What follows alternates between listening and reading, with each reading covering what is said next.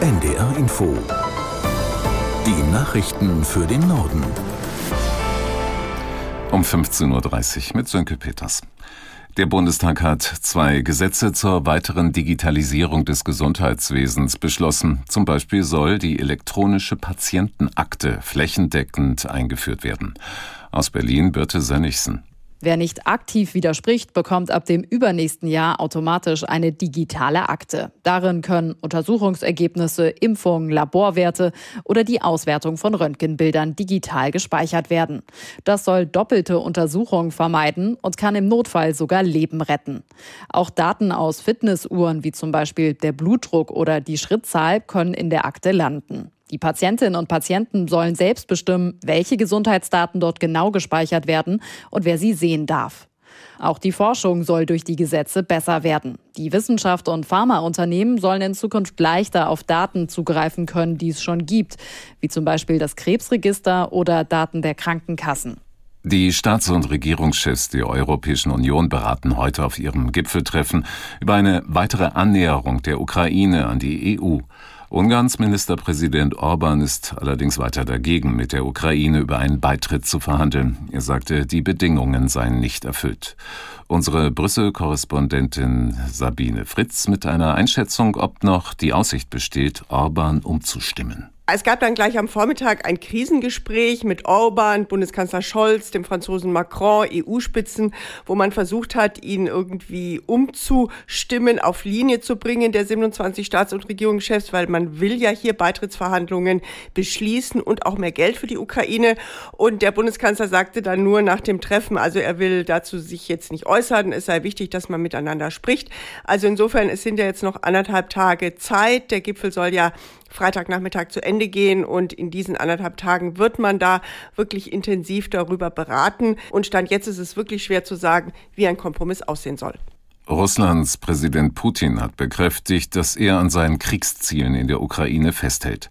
In seiner Jahrespressekonferenz sagte er, Frieden werde es erst geben, wenn alle Ziele Russlands erreicht seien. Aus Berlin Jürgen Buch. Die Ukraine müsse entmilitarisiert werden und neutral bleiben. Außerdem, so seine Worte, müsse die Ukraine denazifiziert werden. Auf die Frage, ob es in Russland eine weitere Mobilisierungswelle geben werde, beruhigte er seine Landsleute. Es gebe inzwischen mehrere hunderttausend Freiwillige. Das reiche vollkommen aus. Der russische Präsident zeichnete von der Ukraine ein Bild von einem Land am Abgrund. Russland dagegen entwickelt sich nach Putins Worten positiv. Das Bundesbauministerium hat mit sofortiger Wirkung das Förderprogramm Klimafreundlicher Neubau gestoppt. Die Gelder seien aufgebraucht, hieß es zur Begründung. Die staatliche Förderbank KfW nehme daher seit heute früh keine Neuanträge mehr an. Von dem Programm konnten bislang Privatpersonen ebenso profitieren wie Unternehmen und Investoren. Bauministerin Geiwitz sagte, neue Anträge könnten gestellt werden, sobald der Bundeshaushalt 2024 in Kraft trete. Vertreter der Bauwirtschaft sprachen von einem schweren Schlag für die Branche. Die Nachricht über den Förderstopp sei völlig überraschend gekommen.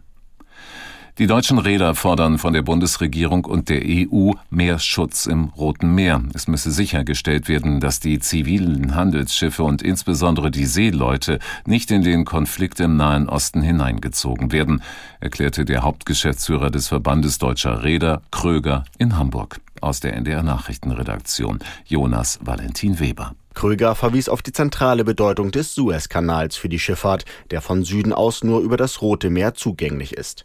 Es müsse zentrale Priorität Deutschlands und der EU sein, diese Seehandelsroute sicherzuhalten, so Kröger.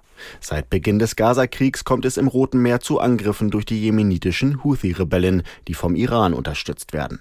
Ziel sind Tanker und Handelsschiffe, die nach Darstellung der Houthi Kurs auf Israel nehmen oder Verbindungen in das Land haben. Zuletzt hatten die Rebellen einen norwegischen Tanker mit Raketen beschossen. Wer seinen Urlaub in Corona-Quarantäne verbringen musste, hat keinen Anspruch darauf, die freien Tage nachzuholen. Eine Quarantäne sei nicht vergleichbar mit einer Krankheit, Das hat der Europäische Gerichtshof in Luxemburg entschieden.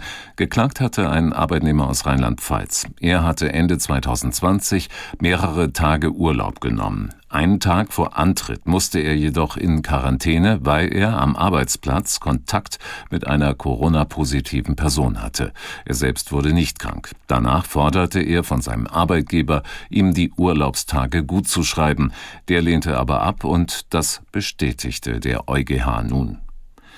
Seit heute ist in der EU der Kurzmitteilungsdienst Threads verfügbar. Er gehört zum Meta-Konzern, der auch Facebook, WhatsApp und Instagram betreibt. Aus der NDR Nachrichtenredaktion Viktor Kupka. In den USA ist Threads schon im Juli an den Start gegangen. In der EU hatte Meta das Ganze aufgrund von rechtlichen Unklarheiten mit Blick auf neue Digitalgesetze hinausgezögert. Bei Threads können User kurze Textnachrichten posten, ganz ähnlich wie beim großen Konkurrenten X, ehemals Twitter. Nach dessen Übernahme durch Elon Musk und wachsender Kritik sinken dort die Userzahlen. Große Werbekunden haben sich bereits zurückgezogen. Metas Threads will sich hier offenbar als Alternative im Markt behaupten. Der Dienst ist eng mit Instagram und damit Millionen Nutzern verzahnt. Anmelden kann sich aber prinzipiell jeder und jede ohne weitere Voraussetzungen. Das waren die Nachrichten.